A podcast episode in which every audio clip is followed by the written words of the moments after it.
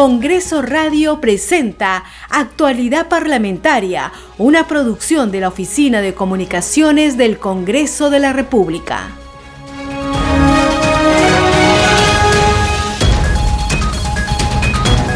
Muy buenos días, esto es Actualidad Parlamentaria, edición de hoy, viernes 17 de diciembre del 2021. Les saluda Perla Villanueva en la conducción, en los controles se encuentra Franco Roldán. Este programa llega a las regiones del país gracias a las siguientes emisoras. Radio Inca Tropical de Abancay en Apurímac, Cinética Radio en Ayacucho, Radio TV Shalom Plus de Tingo María, Radio Las Vegas y Radio Star de Mollendo en Arequipa, Radio Madre de Dios de Puerto Maldonado, Radio Amazónica de Satipo en Junín, Radio TV Perú de Juliaca en Puno, Radio Amistad de Lambayeque, Radio El Pueblo de Ayacucho, Radio Satel Perú de Lampa en Puno y Radio La Voz del Valle de Aplau en Arequipa. Estos son nuestros titulares. El Pleno del Congreso sesiona a partir de las 10 de la mañana. En la víspera, la representación nacional aprobó otorgar facultades de comisión investigadora a la Comisión de Fiscalización y Contraloría para indagar sobre las reuniones del presidente Pedro Castillo en una vivienda en el distrito limeño de Breña. El Pleno del Congreso aprobó el dictamen que prorroga la vigencia del proceso de formalización minera integral.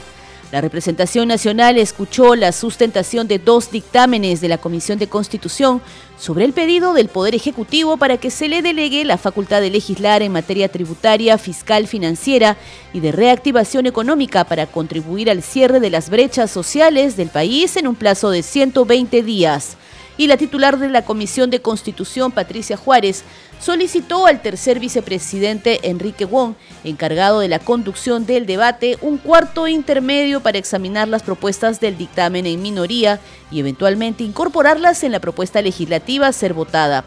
La deliberación de esta propuesta se reanudará a las 10 de la mañana. La titular del Poder Legislativo, Mari Carmen Alba, reiteró la invocación a sus colegas legisladores de defender la institucionalidad parlamentaria. Fue luego de que el Pleno de la Representación Nacional rechazó la admisión a debate de la moción de censura presentada en su contra.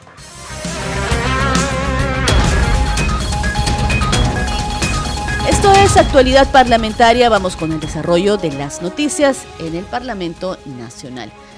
La representación nacional aprobó otorgar facultades de comisión investigadora a la Comisión de Fiscalización y Contraloría para indagar sobre las reuniones del presidente Pedro Castillo en una vivienda en el distrito limeño de Breña. Escuchemos. Resulta de vital importancia que la ciudadanía conozca con exactitud por transparencia y por honrar la moral pública ¿Cuál ha sido el nivel de participación, de implicación, de responsabilidad administrativa, civil, constitucional y penal de los funcionarios públicos involucrados en los hechos citados durante la presente exposición y consignado en la moción de la Orden 1261? En consecuencia, señora Presidenta, pido respetuosamente a la representación nacional que otorgue facultades de comisión investigadora a la Comisión de Fiscalización y Contraloría, de la cual formo parte como vicepresidente.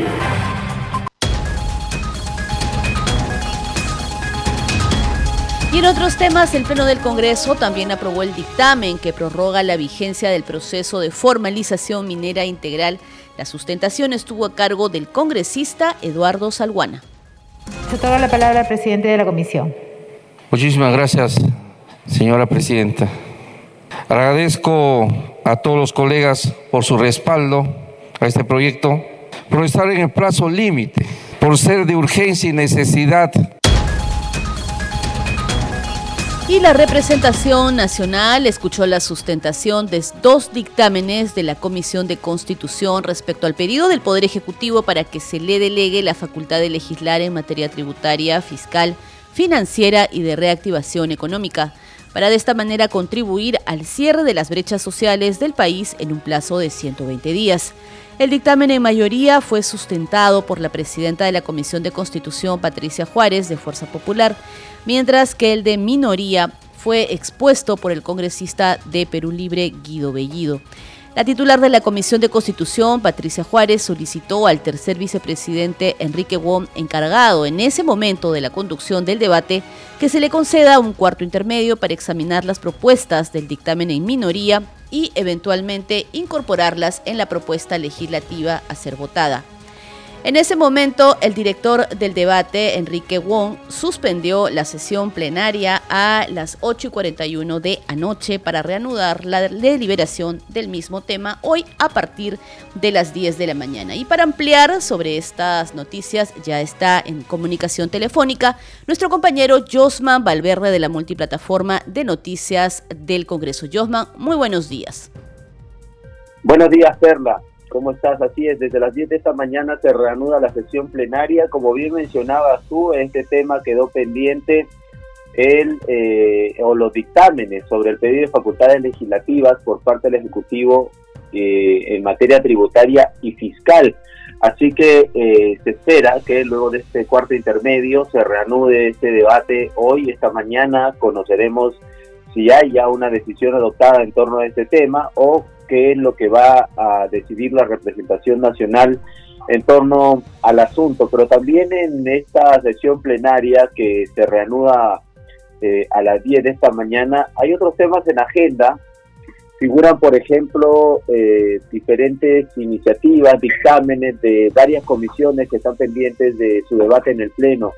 Uno de ellos, por ejemplo, es eh, de la Comisión Agraria que está proponiendo declarar de interés nacional la construcción de canales para el servicio de riego en Acobamba, en Pomacocha y Caja. Esto está ubicado en la provincia de Acobamba, en Huancavelica, así que de seguro quienes nos escuchan en esa zona del país tienen también eh, mucha expectativa de lo que vaya a ocurrir en las siguientes horas y que se vaya a tratar este tema. Otro, eh, otra, otro dictamen que figura en la agenda es un proyecto de ley que propone también declarar de interés la conservación y protección de la pesca ancestral en caballito de totora y la creación de balsares, esto para el cultivo de totora en Pimentel, en Chiclayo, departamento de Lambayeque. De la Comisión de Producción también se eh, tiene previsto otro punto en agenda que es el declarar el 9 de noviembre como Día Nacional del Consumo de Pescado esto eh, en aras de promover precisamente el eh, consumo del pescado en el país, toda vez que en su mayoría eh, el producto que tiene un mayor consumo per cápita es otro tipo de carne como el pollo y, viviendo en un país con una amplia costa eh, no hay esta costumbre, eh, esta cultura, por decirlo así, de consumir el pescado y se está promoviendo a través de esta iniciativa, de esta norma, con el fin también de eh, poder apoyar a los pescadores de todo nuestro litoral. Y así hay una serie, Perla, de proyectos que aguardan ser vistos en el Pleno por ejemplo, eh, desde Puno están esperando eh, también uno que propone declarar de interés nacional la implementación del parque científico tecnológico de esa región. Es muy importante para que eh, se precisamente apueste por el desarrollo en esa zona del país a través de la utilización de herramientas científicas y tecnológicas. también otro parque científico tecnológico para Pasco, así que quienes nos escuchan a esta hora en esa región en Pasco. Eh, el tema ya está en agenda. Esperemos el desarrollo de la sesión plenaria desde las 10 para conocer eh, también en qué momento ingresa y estar atentos al debate y, a la respectiva aprobación. Y así, eh, Perla, figuran, entre otros, un, amplio número también de mociones que están solicitando la conformación de comisiones investigadoras para diferentes temas estaremos pendientes, estaremos con esta transmisión a través de nuestras diferentes plataformas informativas para eh, de esta manera transparentar lo que ocurre en el Congreso de la República, dando a conocer a toda la ciudadanía a través de la radio, la televisión, las redes sociales, eh, cómo se viene desarrollando esta sesión plenaria que continúa de eh, la iniciada en la víspera. Volvemos contigo, Perla, a estudios para más noticias. Adelante y muy buenos días.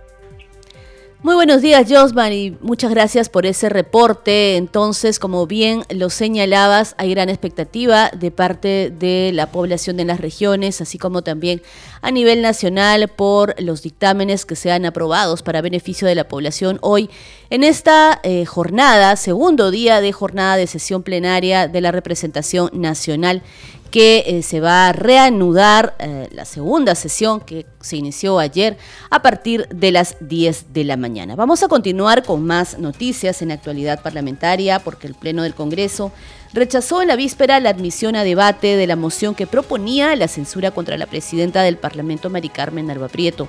La decisión se tomó durante la sesión plenaria que fue conducida por la primera vicepresidenta Lady Camones Soriano. Tenemos los detalles. Han votado a favor 20 congresistas, 83 en contra y 16 abstenciones. No ha sido admitida a debate la moción de orden del día 1411. En consecuencia, pasa al archivo. Con 83 votos en contra, 20 a favor y 16 abstenciones, el La admisión a debate de la moción que proponía la censura de la presidenta del Congreso, María del Carmen Alba. El documento, presentado por el congresista Guillermo Bermejo, se debía al reciente viaje que realizó la titular del Parlamento a España. Se basaba en los testimonios de dos diputados españoles sobre unas supuestas declaraciones que ella habría dado, según dijeron, buscando deslegitimar al gobierno de Pedro Castillo. No puede ser posible que se utilicen los viajes pagados por el Estado, ciertamente, para decir primero que este es un gobierno ilegítimo. Decir que este es un gobierno ilegítimo no le hace daño solamente al presidente Pedro Castillo, le hace daño al Perú en su conjunto. Su postura fue respaldada por Juntos por el Perú. Decirle, Presidenta, finalmente, ¿no? Lamentablemente estamos en un momento de crisis y yo apoyo esta moción de censura, no por un tema personal, sino por un tema lamentablemente que se ha convertido en la inestabilidad, en la parcialización, en el ataque constante a un gobierno Seguidamente, legisladores de la mayoría de bancadas se opusieron a la moción de censura. El congresista Wilson Soto Palacios, quien formó parte de la comitiva que viajó a España, señaló que solo se busca golpear al Congreso. He participado en todas las reuniones que hemos sido recibidos por los colegas parlamentarios españoles y puedo decir que lo que se menciona como trascendido nunca lo escuché. El parlamentario Edwin Martínez afirmó que su bancada sí ha dado muestras de defender la institucionalidad y la gobernabilidad del país al darle la confianza a los dos gabinetes de Pedro Castillo. Es increíble que quien sí comete errores desfachatosos en la calle en reuniones que no se debieron dar, en momentos que no se debieron dar, hoy venga a presentar una censura contra la presidenta. Ahora, la bancada de Acción Popular siempre ha respetado la gobernabilidad, siempre ha apostado por la gobernabilidad, es totalmente democrática y lo ha demostrado en hechos. Pero en ningún momento se denigró al Perú. La señora Mari Carmen Alba más bien merece un reconocimiento por su participación positiva. Los dichos de diputados españoles izquierdistas, podemistas, que realmente lo que han querido es interferir en la política peruana, lo único que se sustenta esta moción es en la palabra de dos diputados comunistas españoles. No hay uniforme de Cancillería, solo tenemos eso, la palabra de dos camaradas. La bancada de Perú Libre se mostró dividida a la hora de votar la moción. De los 33 congresistas, 15 votaron a favor y 16 en abstención, como Guido Bellido y Waldemar Cerrón, mientras que José María Balcázar votó en contra. El resto de las bancadas del Congreso votó en bloque en contra de admitir la moción de censura. Tras esta votación, la presidenta del Congreso, María del Carmen Alba, se mostró agradecida por los parlamentarios que le dieron su respaldo. Así es, la titular del legislativo agradeció el respaldo de sus colegas de la representación nacional e hizo un llamado para que a pesar de las diferencias trabajen juntos para impulsar el país hacia adelante. Pidió además defender la democracia y el Estado de Derecho, pensando siempre primero en el Perú. Señores congresistas, en momentos de grandeza y en momentos de dificultad, Recuerdo siempre las enseñanzas del presidente Fernando Belaúnde Terry, quien decía, cualquier sacrificio que pueda haber en el desempeño de la función pública tiene como alta compensación, aún en las circunstancias más adversas, el invalorable fruto de una auténtica democracia. Mi formación partidaria y la herencia política de mi apellido están vinculados a ese aprendizaje. Defender la democracia y el Estado de Derecho implica muchos sacrificios, pero sobre todo tener la convicción de actuar sin venganzas, pensando siempre primero en el Perú. Hoy más que nunca recuerdo el gesto democrático del presidente Belaunde, cuando decidió, como una de las primeras medidas al asumir su segundo gobierno, la devolución de los medios de comunicación a sus legítimos dueños. Porque la libertad de prensa y la libertad de expresión tienen que ser defendidas siempre. Y lo seguiremos haciendo. A pesar de los excesos y las distorsiones que producen titulares en diarios nacionales, sin ningún rigor periodístico. Desde que asumimos la mesa directiva, insistimos en la necesidad de un diálogo democrático, en la búsqueda de consensos, en la defensa del fuero parlamentario y en, un equilibrio de poderes. Pertenezco a un partido que tuvo siempre una trayectoria limpia en la defensa de la democracia y reafirmo esa convicción. Creo en la democracia, creo en la institucionalidad, creo en el diálogo, asumiendo diferencias y discrepancias. No nos dejemos llevar por el encono, ni por el odio, ni por el facilismo revanchista de crear historias o retuitear especulaciones que construyen intereses subalternos. El Congreso de la República seguirá trabajando en temas importantes donde todas las bancadas tenemos gran responsabilidad.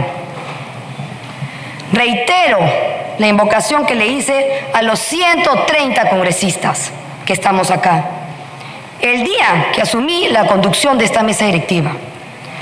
Vamos a defender nuestra institucionalidad parlamentaria con la vida si fuera necesario.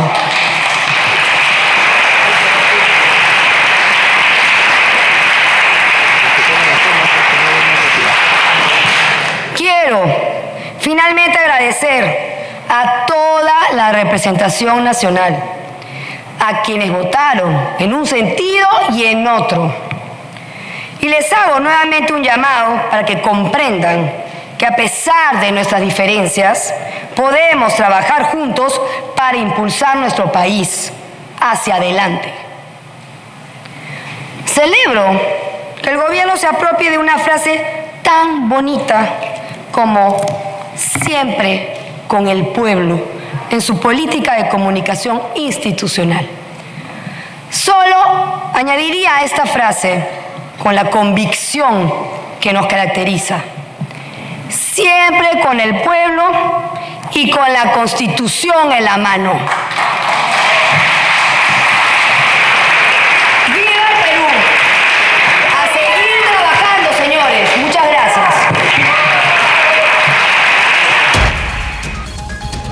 Continuamos actualizando la información parlamentaria porque la Comisión Especial del Tribunal Constitucional publicó la relación de postulantes que superaron la etapa de tachas.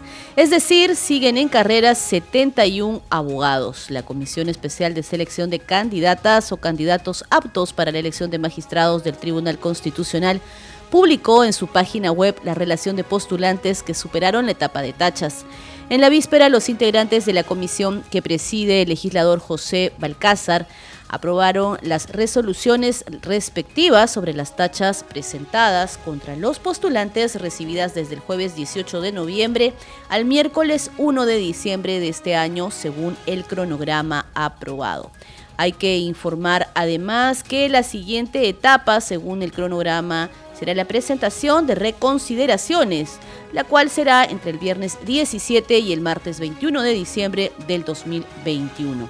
El artículo 22, numeral 22.4 del reglamento del Congreso que rige este proceso, señala que por única vez y de manera excepcional, el postulante excluido puede presentar recurso de reconsideración dentro de un plazo de tres días hábiles de notificada la resolución que resuelve el recurso de reconsideración en un plazo máximo de tres días hábiles. Dicha decisión tiene carácter inapelable.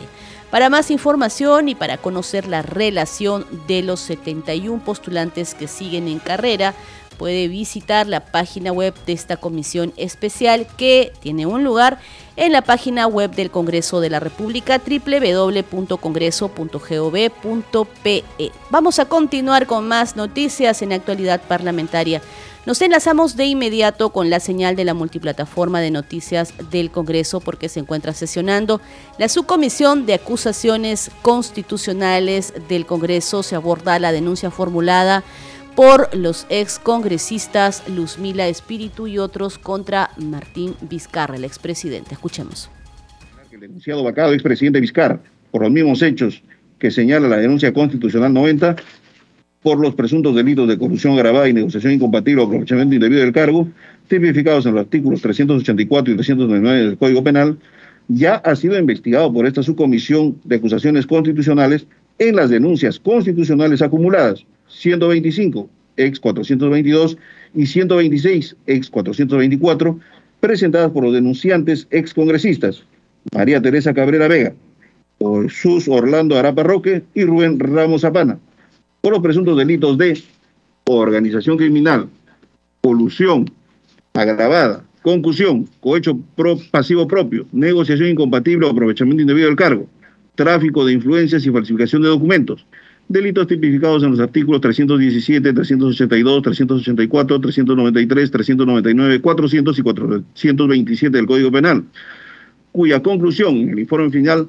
ha determinado que el referido denunciado, conjuntamente con sus coinvestigados Germán Málaga Rodríguez y Pilar Elena Macetti Soler, son presuntos coautores de los delitos denunciados, por lo que el 14 de julio de 2021, con oficio 280-2021, SCAC, CP, se ha remitido a la Oficialía Mayor para que sea agendado por la Comisión Permanente y proceda conforme a sus atribuciones reglamentarias. Por tanto, no podría ser objeto de una nueva investigación en esta sede parlamentaria el denunciado presidente Vizcarra Cornejo en el extremo de los presuntos delitos de corrupción agravada y negociación incompatible o aprovechamiento indebido del cargo. En tal virtud, esta subcomisión de acusaciones constitucionales debe abocarse a la investigación en el extremo correspondiente a los otros delitos imputados contra los altos funcionarios denunciados. Conclusión. Primero, por los argumentos expuestos en el análisis que antecede y de conformidad con lo establecido en los literales A y C del artículo 89 del reglamento del Congreso de la República, la Subcomisión de Acusaciones Constitucionales declara 1. Improcedente la denuncia constitucional número 90, ex 439, formulada por los ex congresistas Roberto Chavarría Vilcatoma, Absalón Montoya Guivín, Mariano Yupanqui Miñano y Rubén Ramos Zapana, contra el expresidente de la República, Martín Alberto Vizcarra Cornejo, en el extremo de la presunta comisión de los delitos de colusión agravada y negociación incompatible o aprovechamiento individual del cargo, tipificados en los artículos 384 y 399 del Código Penal, respectivamente.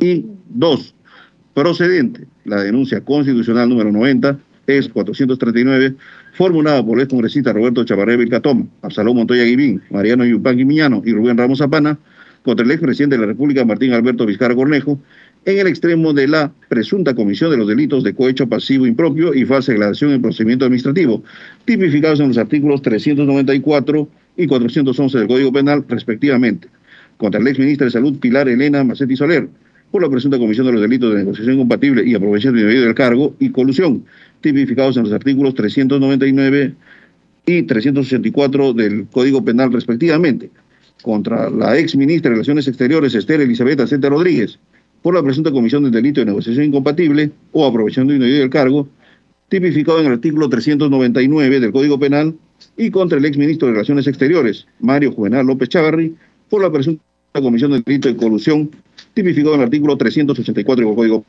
Penal.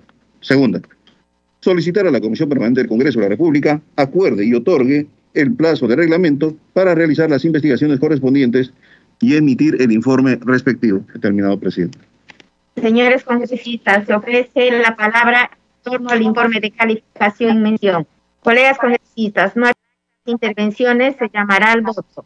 Secretario técnico, sírvase llamar al voto nominal sobre el informe de calificación de la denuncia constitucional 90 ex 439. Al voto el informe de calificación de la denuncia constitucional 90 ex 439. Congresista Torres Salinas. A favor. Congresista Torres Salinas, a favor. Congresista Moyano Delgado. A favor. Congresista Moyano Delgado, a favor. Congresista Cabero Alba. Congresista Acuña Peralta. A favor. Congresista Acuña Peralta, a favor. Congresista Anderson Ramírez. Congresista Bustamante Donaire. Bustamante, a favor. Congresista Bustamante Donaire, a favor. Congresista Cerrón Rojas. A favor. Congresista Cerrón Rojas, a favor. Congresista Flores Ancachi. Flores Ancachi, a favor. Congresista Flores Ancachi, a favor. Congresista Guerra García. Congresista Gutiérrez Ticona. A favor, congresista Gutiérrez. Congresista Gutiérrez Ticona, a favor. Congresista Muñante Barrios. A favor. Congresista Muñante Barrios, a favor. Congresista Pariona Sinchi.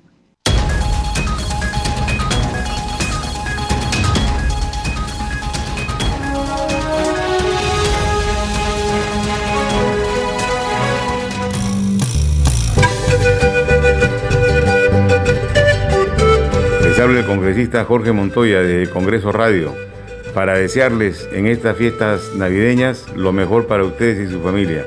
Que Dios los bendiga, que la paz y felicidad reine en su hogar y que el próximo año sea un año de éxitos y tranquilidad para todo el país. Feliz Navidad y próspero año nuevo les desea Congreso Radio, un congreso para todos.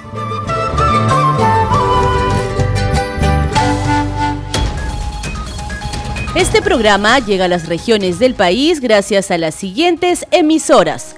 Radio Inca Tropical de Abancay en Apurímac, Cinética Radio en Ayacucho, Radio TV Shalom Plus de Tingo María, Radio Las Vegas y Radio Star de Mollendo en Arequipa, Radio Madre de Dios de Puerto Maldonado, Radio Amazónica de Satipo en Junín, Radio TV Perú de Juliaca en Puno, Radio Amistad de Lambayeque, Radio El Pueblo de Ayacucho, Radio Satel Perú de Lampa en Puno y Radio La Voz del Valle de Aplau en Arequipa. Llegamos a la parte final de actualidad parlamentaria. Estuvo con ustedes Perla Villanueva en la conducción y en los controles Franco Roldán. Sigue en sintonía de Congreso Radio, un Congreso para todos. Congreso Radio presentó Actualidad Parlamentaria, una producción de la Oficina de Comunicaciones del Congreso de la República.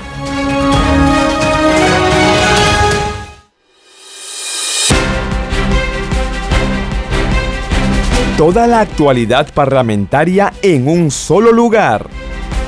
Noticias, enlaces y despachos en vivo al instante desde el Congreso.